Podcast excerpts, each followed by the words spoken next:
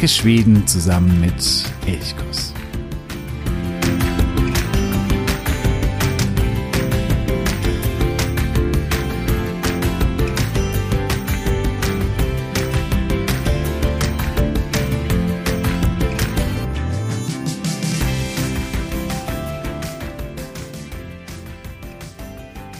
Schweden ist gerade wieder groß in den Medien.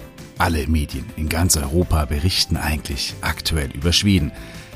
Es ist aber diesmal nicht die Gangkriminalität, es ist in Teilen auch natürlich der Umgang der Türkei mit Schweden. Es ist vor allen Dingen aber etwas anderes und zwar hat es mit Nordschweden zu tun, mit Kiruna. Ebba Busch, die schwedische Wirtschaftsministerin, war erst vor kurzem in Kiruna auch Ursula von der Leyen und einige andere EU-Politiker waren dort und es gab etwas zu feiern. Denn in Kiruna wurden äh, seltene Erden gefunden. Seltene Erden, die wichtig sind für den Bau von Elektroautos beispielsweise oder von Windrädern, die man also auch braucht, um die grüne Wende bewerkstelligen zu können. Dazu sind seltene Erden notwendig und in Kiruna, da wurden sie gefunden oder man wusste es eigentlich schon länger, aber jetzt wurde klar, die kann man heben und das Feld ist vor allen Dingen richtig, richtig groß.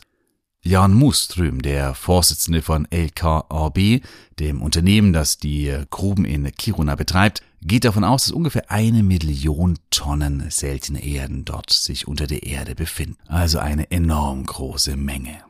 Ja, und diese seltenen Erden, die sind wichtig, nicht nur eben, um die grüne Wende hin zu eben mehr Elektromobilität, zu mehr Windrädern und so weiter und so fort zu bewerkstelligen zu können, sondern auch um sich von China weniger abhängig zu machen, denn China ist bisher der große Lieferant von seltenen Erden.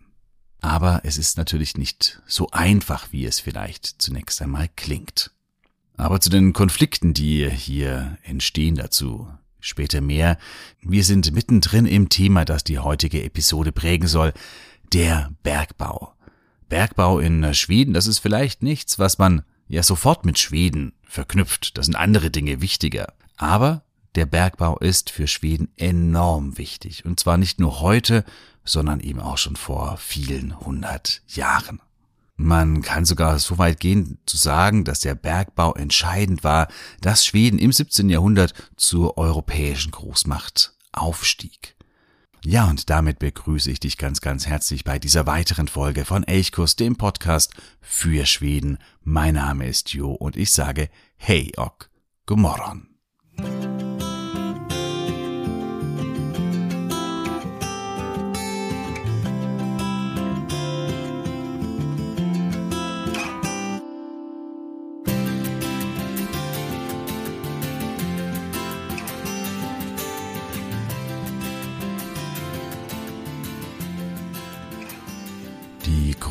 Nordschweden, die aktuell so wichtig sind, die waren historisch gesehen lange Zeit nicht entscheidend. Denn der nördliche Teil von Schweden war eben lange Zeit nicht erschlossen und war das Gebiet der Samen und ja, lange Zeit gar nicht Teil des schwedischen Reichsgebietes, irgendwann mal später vielleicht relativ lockerer Teil, aber das kam eben erst deutlich später, erst so ab dem Ende des 19. oder Mitte des 19. Jahrhunderts. Viel, viel wichtiger waren lange Zeit die Bergbaugebiete oder das Bergbaugebiet Bergslagen. Quellen belegen, dass seit dem 13. Jahrhundert hier Bergbau betrieben wird. Das ist aber das, wo es in den Quellen belegt ist. Man geht davon aus, dass schon viel, viel länger hier Bergbau betrieben wurde. Manche sagen so ab 800, 900. Das ist natürlich etwas unsicher. Archäologische Spuren gibt es, aber es ist nicht ganz einfach, sie exakt zu datieren. Aber auf jeden Fall, Fakt ist, Bergbau in dieser Gegend wurde schon seit sehr, sehr langer Zeit betrieben. Bergslagen, da ist der Bergbau auch in den Namen der Region eingeschrieben. Denn äh, ein Bergslag, das war früher eine Kooperation von Bergmännern, die sich zusammengeschlossen haben, um eben eine Mine auszubeuten oder hier eben Kohle, Eisenerz und was auch immer zu heben. Und diese Kooperation, die nannte man eben Bergslag. Und später wurde daraus dann die geografische Region Bergslagen, in der eben mehrere Bergslag arbeiteten oder tätig waren. Die Region Bergslagen ist keine historische Landschaft, also wie Dalarna oder Wärmland. Sie erstreckt sich über mehrere solche historischen Landschaften oder auch Lands, befindet sich nördlich von Örebro, die Städte Lindesberg, Kopperberg, Nura, Helleforsch, das sind so Städte, die so mittendrin sind in Bergslagen. Es zieht sich aber noch weiter nach Norden. Auch die Region rund um Jävle kann noch zu Bergslagen gezählt werden. Auch Forlün ist Teil oder kann als Teil von Bergslagen mitgerechnet werden. In äh, Bergslagen wurde vor allen Dingen Eisen oder Eisenerz, aber auch Kupfer und Silber aus der Erde geschlagen. Es gab insgesamt 19 solche Kooperationen, solche Bergslag.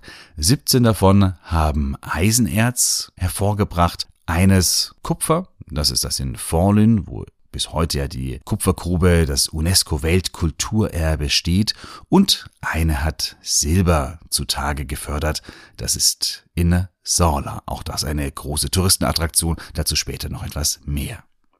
Ja, um äh, Bergbau betreiben zu können, hier in Bergslagen, braucht es natürlich mehrere Dinge. Zum einen musste man den Grund haben, also den Grund und Boden, wo man eben äh, seine Mine betreiben wollte. Und das waren eben diese Männer, die sich in einen Bergslag zusammengeschlossen haben, die besaßen diesen Grund und deswegen konnten sie dann eben hier auch graben und bohren. Man brauchte viel, viel Wasser, also der Zugang zu Wasser war enorm wichtig, damit überhaupt Bergbau betrieben werden konnte. Und diese Bergslag braucht natürlich auch Arbeitskräfte. Sie konnten ja nicht als Besitzer alleine in diesen Schacht hinuntersteigen und dort das Eisenerz schlagen.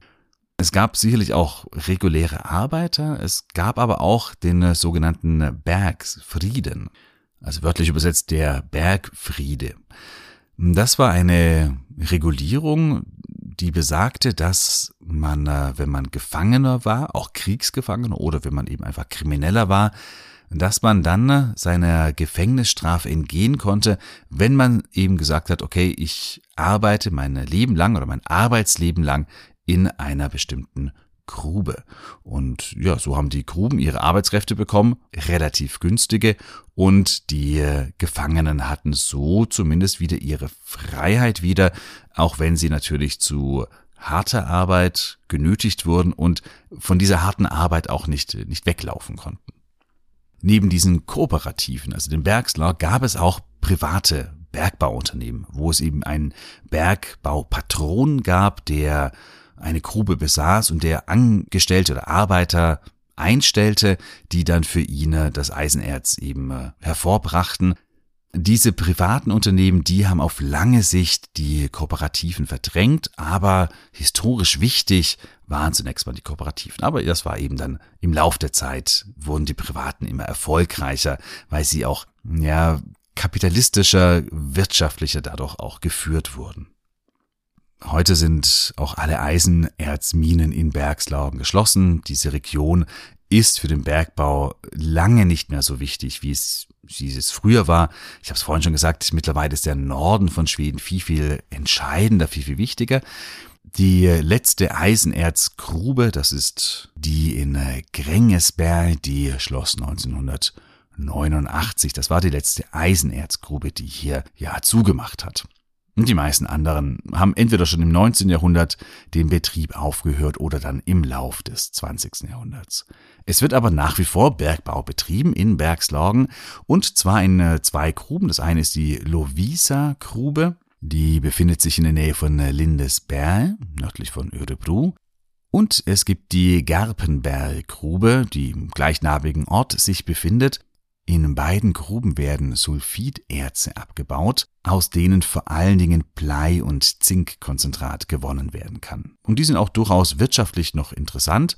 Die Garpenberg-Grube ist sogar die älteste Grube, die quasi heute noch äh, in Betrieb ist, mit sehr, sehr langen historischen Wurzeln. Das ist die älteste Grube, das älteste Unternehmen, sogar in ganz Schweden. Das ist aber ein anderes, das befindet sich nämlich oder hat die Wurzeln in Forlön. Das äh, Unternehmen heißt heute Stura Enso. Enso ist ein finnisches Holzunternehmen, das sich 1998 mit dem äh, schwedischen Unternehmen Stura AB zusammentat. Und Stura hieß bis 1984 Stura Kopperbergs Bergslag AB und da hört man schon am Namen, okay, da steckt wieder Bergslag mit drin und vor allen Dingen auch Kopperberg, der Kupferberg. Und damit ist der Link zu Fallin hergestellt. Das Unternehmen Stura Kopperbergs Bergslag AB ging 1882 aus dem Kopperbergets Bergslag, also aus dieser Kooperative hervor. Da wurde die Kooperative in eben ein Unternehmen umgewandelt. Und diese Kooperative, das Kopperbergets Bergslag, das geht, ja, bis mindestens ins 13. Jahrhundert zurück, wahrscheinlich aber eben noch deutlich länger. Ja, also ich habe es vorhin schon gesagt, die archäologischen Spuren, die deuten darauf hin, dass in äh, Forlin in der Kupfergrube auch schon um 8 oder 900, spätestens aber um 1000 auch schon äh, nach Kupfer gegraben wurde. Man weiß es eben nicht sicher, die Quellen geben nichts Sicheres her. 1288, da ist aber die Existenz des Kupferbergbaus in Forlüne nachgewiesen denn hier wird in einer Urkunde bestätigt, dass der Bischof Peter von Westeros ein Achtel der Grube ja erwirbt. Und das ist ganz prinzipiell sehr auffällig, dass es viele Geistliche, also oftmals Bischöfe waren, die Gruben besaßen oder vom König als Lehen bekamen. Das ist wirklich etwas Auffälliges. Die sind natürlich nicht selber in die Grube hinuntergestiegen, aber sie waren eben die Besitzer oder die Herren über die Gruben. Oftmals, nicht immer, aber oftmals. Ja, die Grube in Forlin, die Kupfergrube, die war so wichtig, dass der König sich im 14. Jahrhundert die Kontrolle über das Bergwerk verschaffte. Sie war damals schon einer der größten Arbeitsplätze in Schweden und der größte Kupferproduzent der Welt. Das konnte sich der König natürlich nicht entgehen lassen, da wollte er die Kontrolle darüber haben. Und das heißt, er hatte die Oberaufsicht oder die Oberkontrolle, die faktische Arbeit oder die faktische Leitung, das übernahm ein Rat von 14 Bergleuten oder Bergmännern, die einem Bergvogt unterstellt waren. Diese Bergvögte, das konnten durchaus mächtige Männer sein. Ein Beispiel von einem, der so in die Geschichtsbücher eingegangen ist, das ist Mons Nilsson. Mons Nilsson war 1520, 1521 Bergvogt in äh, Forlün und das ist genau die Zeit, in der Gustav Vasa oder der spätere Gustav Vasa sich hier auf der Flucht befand und er ja jagte durch Dalarna auf der Suche nach Getreuen, die den Kampf gegen den dänischen König mit ihm aufnehmen konnten und er wurde, so berichtet es zumindest die Chronik von Peters Wart, immer wieder auch verraten. Und es gab einen Moment, wo ein Bewohner von Dalarna ihn verraten wollte und er ist zum Bergvogt Mons Nilsson gegangen und hat gesagt, du musst ihn ergreifen. Der ist da, der, dieser Gustav Vasa und Mons Nilsson, der hat das verweigert und ist damit natürlich in der Gunst von Gustav Vasa deutlich gestiegen. Später war Mons Nilsson auch Teil der Leibwache von Gustav Vasa. Die Hochphase der Kupfergrube von Fornön, die ist im 17. Jahrhundert. Und es ist kein Zufall, dass auch gerade im 17. Jahrhundert Schweden zur europäischen Großmacht wurde. Es führte eigentlich ständig Krieg, mischte im Dreißigjährigen Krieg entscheidend mit, konnte hier auch einige Gebiete in Norddeutschland ja auch für sich gewinnen. Und die wirtschaftliche Grundlage für diese Kriege, die lieferten eben die verschiedenen Gruben und vor allen Dingen die Kupfergrube von Fallen. Phasenweise kommen zwei Drittel der weltweiten Kupferproduktion eben aus Fallen. Also es ist nicht nur irgendwie, ja, ein wichtiges Unternehmen, sondern es ist eine absolute wirtschaftliche Grundlage für die Staatsfinanzen des Reiches im 17. Jahrhundert. 1687 kommt es dann aber zur Katastrophe. Die Grube stürzt ein. Es kommt aber wie ein Wunder niemand zu Tode, denn der Einsturz der Grube, der ereignet sich am Mitsommertag und am Mitsommertag wird nicht gearbeitet in der Grube, deswegen ist niemand in der Grube. Und seitdem, ja, ist ein großes Loch entstanden, über 90 Meter tief in der weitesten Ausdehnung, ich glaube 1,5 Kilometer im Durchmesser. Und da wurde noch auch weiterhin dann der Bergbau betrieben. Es gab noch weitere Einstürze, aber die große Phase von der Fallen war dann eben auch vorbei. Ich glaube, zur Grube an sich, da werde ich mal noch mal eine eigene Folge machen. Es gibt viele Geschichten, Sagen, die sich äh, um diese Grube herumranken. Da kann man wirklich viel erzählen. Da wird es mal noch eine eigene Folge dazu geben. Aber ja, jetzt hier darf sie, wenn es um den Bergbau allgemein in Schweden geht, darf natürlich die Kupfergrube von Forlün nicht fehlen. Sie wurde noch weiter betrieben bis ins 20. Jahrhundert, dann irgendwann mal endgültig stillgelegt. Heute ist sie UNESCO-Weltkulturerbe und kann besichtigt werden. Man kann tief hinunter unter die Erde fahren und das ist wirklich sehr, sehr spannend. Also wenn du mal in dieser Gegend bist, dann äh, schau dir die Grube auf jeden Fall an. Ebenfalls besichtigen und ebenfalls eine große Touristenattraktion ist die Silbergrube in Sala, auch nicht weit weg von Forlön. Hier wird natürlich, das sagt der Name, oder hier wurde Silber gefördert und zwar auch in großen, großen Mengen war auch deswegen natürlich wirtschaftlich für Schweden sehr bedeutend, diese Grube. Hier begann der Abbau im 15. Jahrhundert und bis 1962 wurde Silber gefördert. Heute ist sie auch stillgelegt, kann eben besichtigt werden. Und das ist sehr, sehr spannend, weil man hier, oder es gab so ein, wie ein Netz von Schächten, von Räumen. Das kann man heute nicht in Gänze, das würde gar nicht gehen, aber zu einem großen Teil eben anschauen. Und das ist wirklich sehr, sehr faszinierend. Die Grube ist 300 Meter tief und diese unterirdischen Schächte und Räume bilden eben ein 20 Kilometer langes Netz. Wie gesagt, das kann man in einer Führung natürlich nicht alles anschauen, aber man kann so einen kleinen Eindruck auf jeden Fall bekommen, wie, wie groß, wie mächtig diese Grube einmal war. Ja, neben diesen beiden großen Touristenattraktionen, Forlön oder die Kupfergrube von Forlön und die Silbergrube von Sorla, die du dir auf jeden Fall mal anschauen solltest, wenn du in dieser Gegend bist, weil sie ja wirklich faszinierend sind, gibt es aber in Bergslagen noch ganz, ganz viele weitere Orte, die man heute noch besuchen kann und wo man sich so auf Spurensuche begeben kann ne? und wo man so Eindrücke bekommt, wie dieses Leben oder dieses Leben, das vom Bergbau so geprägt war in dieser Gegend ähm, stattfand. Und denn es waren ja nicht nur die Gruben, die wichtig waren, sondern drumherum hat sie natürlich ein großes Netz gebildet. Eisenhütten beispielsweise, Schmieden und so weiter und so fort. Da gab es ja viele andere Betriebe, die sozusagen das Material oder das Rohmaterial, das gefördert wurde, dann weiterverarbeitet haben. Und davon kann man heute noch einige anschauen. Nur ein paar Beispiele, wo du in Bergslagen hingehen kannst, wo du dich so ein bisschen auf Spurensuche begeben kannst.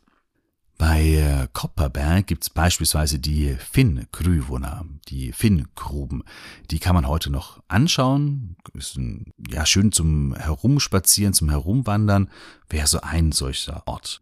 Oder der Bergmannshof in äh, Sigebohyttan. Der ist wunderschön, ein alter Bergmannhof, der besichtigt werden kann. Ganz besonders toll ist Perschhüttern. Das ist noch ein komplettes ja, Bergbaudorf, das im großen Teil noch erhalten geblieben ist. Sehr, sehr, sehr, sehr spannend. Perschüttern oder auch die Eisenhütte Löerhütter. Das wäre auch noch so ein weiteres Beispiel. Aber es gibt darüber hinaus noch viele, viele weitere. Ich habe dir den Link zu bergslagen.se in die Shownotes gesetzt. Da kannst du dir auch noch weitere mögliche Orte und Touristenziele anschauen. Ja, heute, wie gesagt, wird noch Bergbau betrieben in Bergslagen, aber die große Bedeutung der Region für den Bergbau, die hat sie nicht mehr. Da ist mittlerweile der Norden von Schweden viel, viel, viel wichtiger. Das begann so mit der Industrialisierung im 19. Jahrhundert, auch mit der Eisenbahn, wo man quasi sich den Norden auch immer mehr erschlossen hat und wo man eben auch mit Hilfe der Eisenbahn die großen Mengen an Eisenerz abtransportieren konnte. Solange das nicht möglich war, war natürlich eine Grube in Kiruna beispielsweise mitten im Nirgendwo, ja, relativ schwierig zu erschließen. Mit der Eisenbahn war das dann aber möglich. Ja, und heute gibt es in ganz Schweden 14 aktive Gruben. Zwei davon, die habe ich vorhin gesagt, sind noch eben in der, der Region Bergslagen und alle anderen sind weiter im Norden. 14 Gruben, die aktiv betrieben werden. Manche stammen aus dem 19. Jahrhundert, manche wurden im Lauf des 20. Jahrhunderts eröffnet, einige davon aber auch zu Beginn des 21. Jahrhunderts. Und es gibt aktuell 20 weitere Projekte, die in unterschiedlichen Phasen der, ja, der Vorbereitung, der Genehmigung stecken. Das heißt, daran sieht man, Bergbau in Schweden, das ist nichts, was irgendwie zurückgeht, sondern das eigentlich gerade eher den neuen Aufschwung erfährt. Also es werden neue Gruben erschlossen und das ist natürlich auch immer mit Konflikten, mit Interessenkonflikten auch verbunden.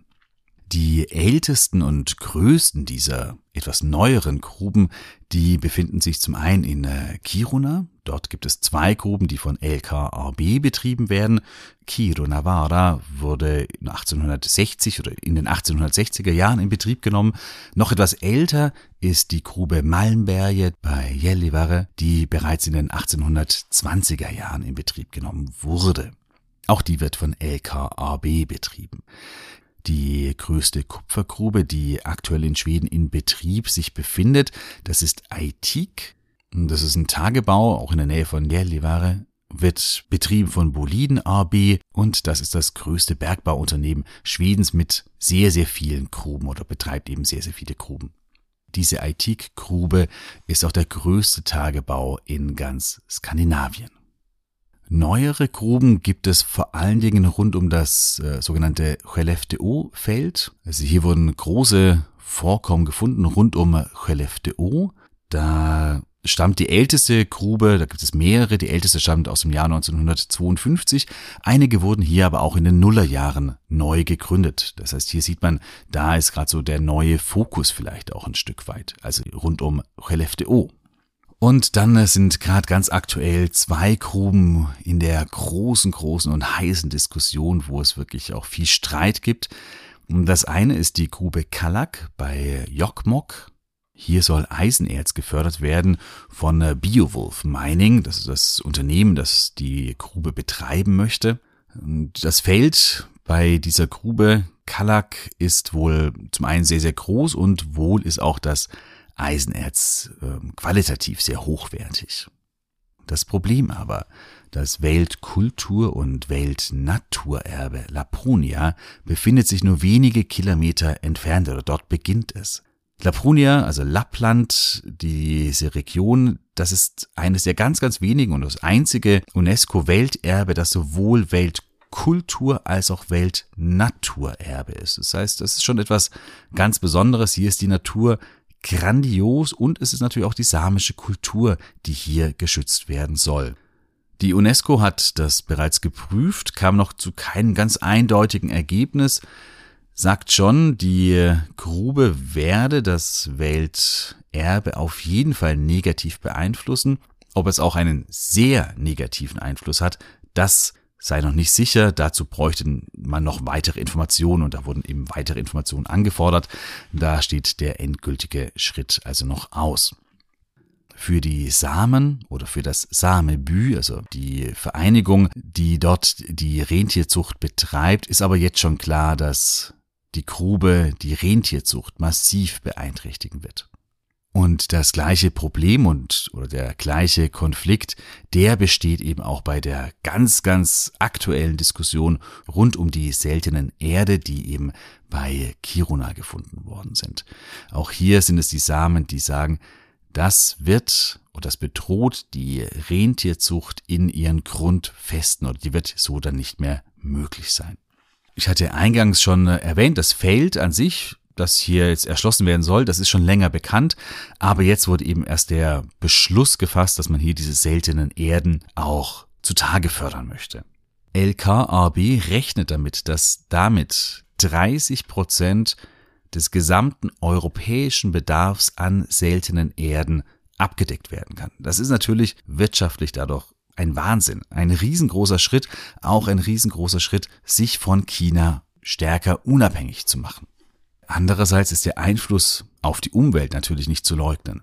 Das sieht man ja schon in Kiruna aktuell, wo die Eisenerzgrube letztendlich die Stadt dazu zwang, umzuziehen, weil die Schächte immer stärker und immer weiter unter die Stadt getrieben worden sind und nun befürchtet wird, dass die Erde sich absenken kann oder teilweise hat sie sich schon abgesenkt und deswegen muss eine ganze Stadt umziehen.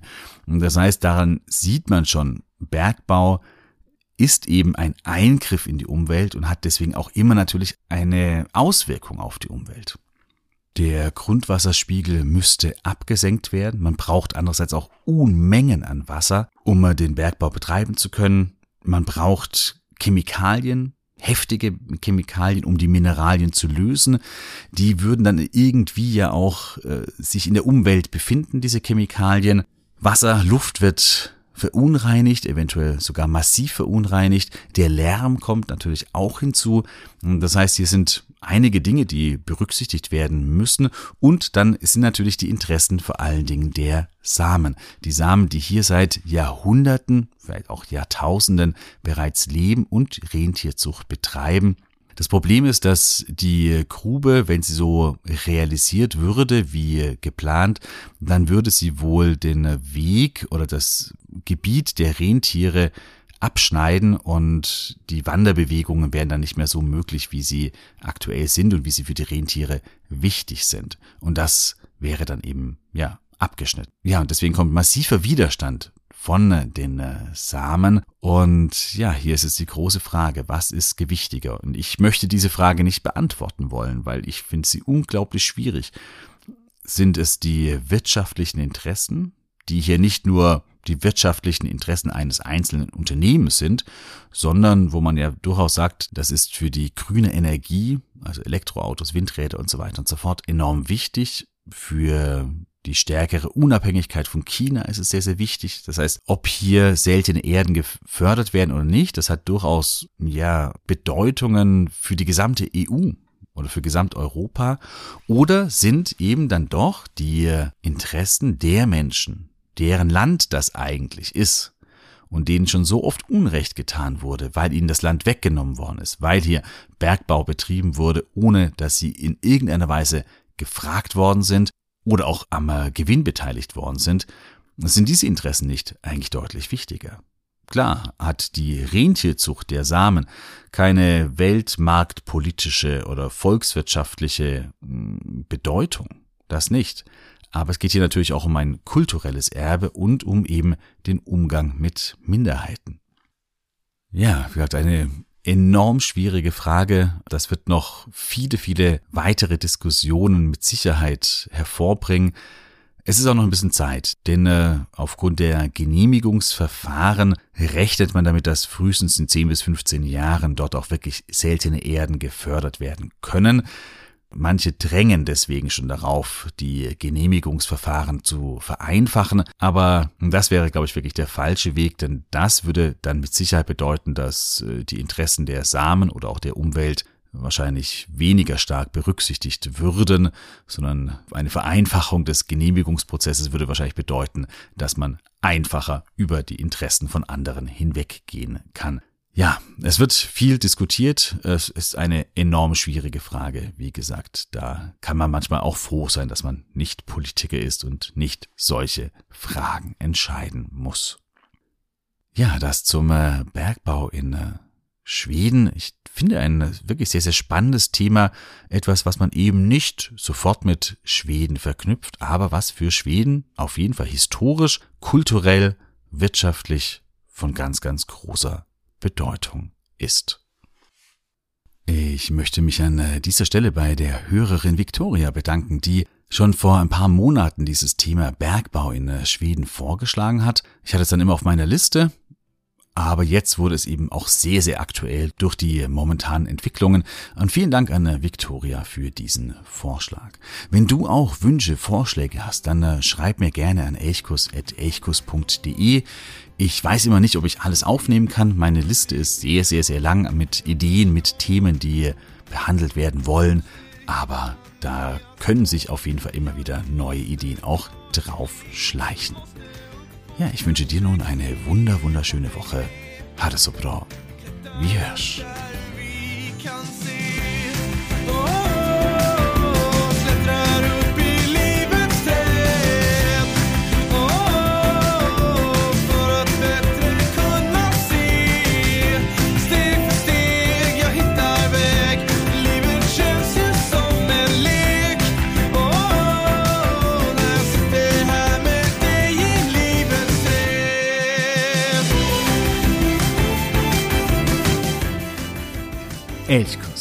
Der Podcast für Schweden.